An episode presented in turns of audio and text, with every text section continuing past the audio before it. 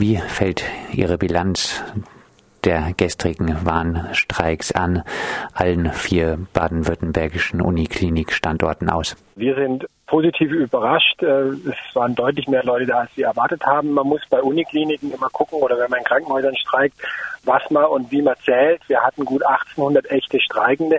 Wir hatten aber auch noch weitere 1200 Leute, die geheim gestreikt hätten, die wir aber zurückschicken mussten aufgrund der Notdienstvereinbarung. Es ist klar, wenn Sie irgendwie äh, im Metallbereich streiken, dann können Sie etwas komplett lahmlegen. Da passiert nichts. Im Krankenhaus geht es nicht. Da geht es um Menschen. Da muss die Notfallversorgung gewährleistet sein und deswegen haben wir da eben Notdienstvereinbarungen, wo viele dann eben nicht mitmachen können. Das heißt, insgesamt hatten wir gestern gut 3000 Leute, die streiken wollten für mehr Personal, für Entlastung. Wie viele Personen haben an äh, den Protesten in Heidelberg äh, teilgenommen? Da sind ja dann auch äh, Leute von anderen Uniklinikstandorten wie hier aus Freiburg hingefahren. Wir hatten aus Freiburg äh, drei Busse, die hochgekommen sind nach Heidelberg. Wir hatten selber, und das zeigt auch die Dynamik des Streiks, bekannt gegeben, dass 800 bei der Kundgebung sind und dann hat nachher die Polizei selber gesagt, es waren 1000, weil da einfach noch ein paar dazugekommen sind. Das heißt, da war schon richtig was auf der Straße und wir sind auch sehr zufrieden und hoffen, dass das dann jetzt auch den nötigen Druck gibt, um heute in den Verhandlungen weiterzukommen. In Freiburg haben äh, gestern äh, länger geplante Operationen nicht äh, stattgefunden. Es gab äh, nur äh, die Notfallversorgung. War das in Ulm, Tübingen und Heidelberg genauso?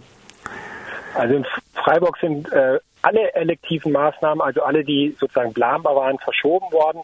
Ähm, das war schon ein deutliches Signal, aber an den anderen Standorten sah es sehr ähnlich die Arbeitgeberseite, die Leitung der Unikliniken haben ja jetzt sich äh, verweigert bisher über Mindestbesetzungen und ein Konsequenzenmanagement äh, zu äh, sprechen. Gibt es jetzt äh, Reaktionen von Seiten der Arbeitgeber, dass äh, diese Position vielleicht endlich mal aufgeweicht werden könnte? Nein, wir sind ja letzte Woche äh, auseinandergegangen ohne Ergebnis und auch ohne neuen Termin für Verhandlungen. Und dann haben wir die Warnstreiks äh, angekündigt Ende letzter Woche und ein erstes Ergebnis bereits der Ankündigung war, dass die Arbeitgeber auf uns zugekommen sind und äh, wir jetzt diesen Termin heute vereinbart haben. Das ist schon mal ein ganz gutes Zeichen. Ähm, es geht ja auch darum, dass die Arbeitgeber sagen, es gäbe keinen Rückhalt für diese Forderung. Wir sehen das ganz anders. Wir spüren, dass die Leute wirklich in Massen zu uns kommen und sagen, das ist unser größtes Problem, unser allergrößtes Problem, dass wir zu wenig Personal haben. Ich glaube, gestern war wirklich auch ein deutliches Signal, dass das eine Forderung ist, die einfach aus der Belegschaft kommt und die berechtigt ist.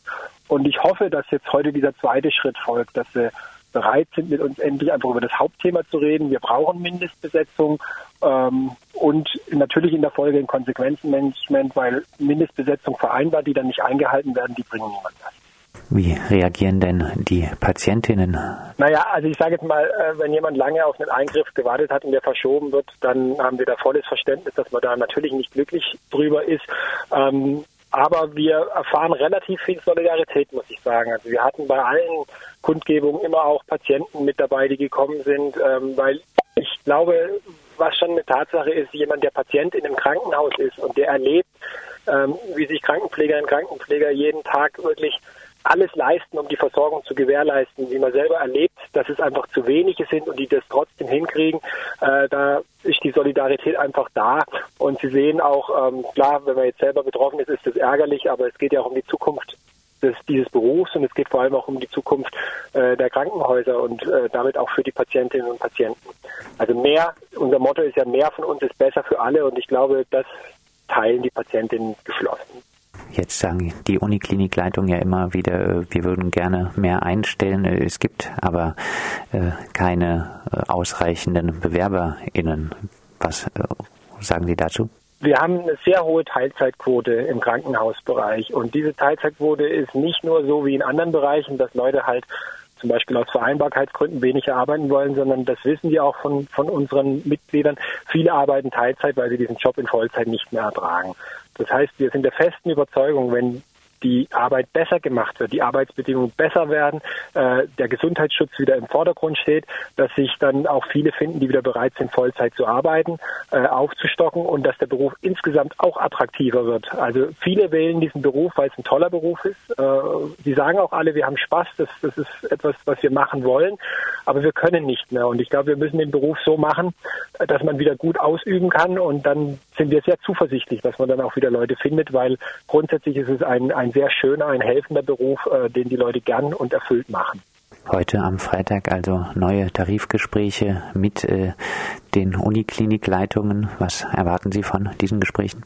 Naja, jetzt sage ich mal, wir, wir sind vorsichtig. Das ist jetzt die vierte Runde. Bisher sind wir schon auch in der grundsätzlichen Bewertung weit auseinander.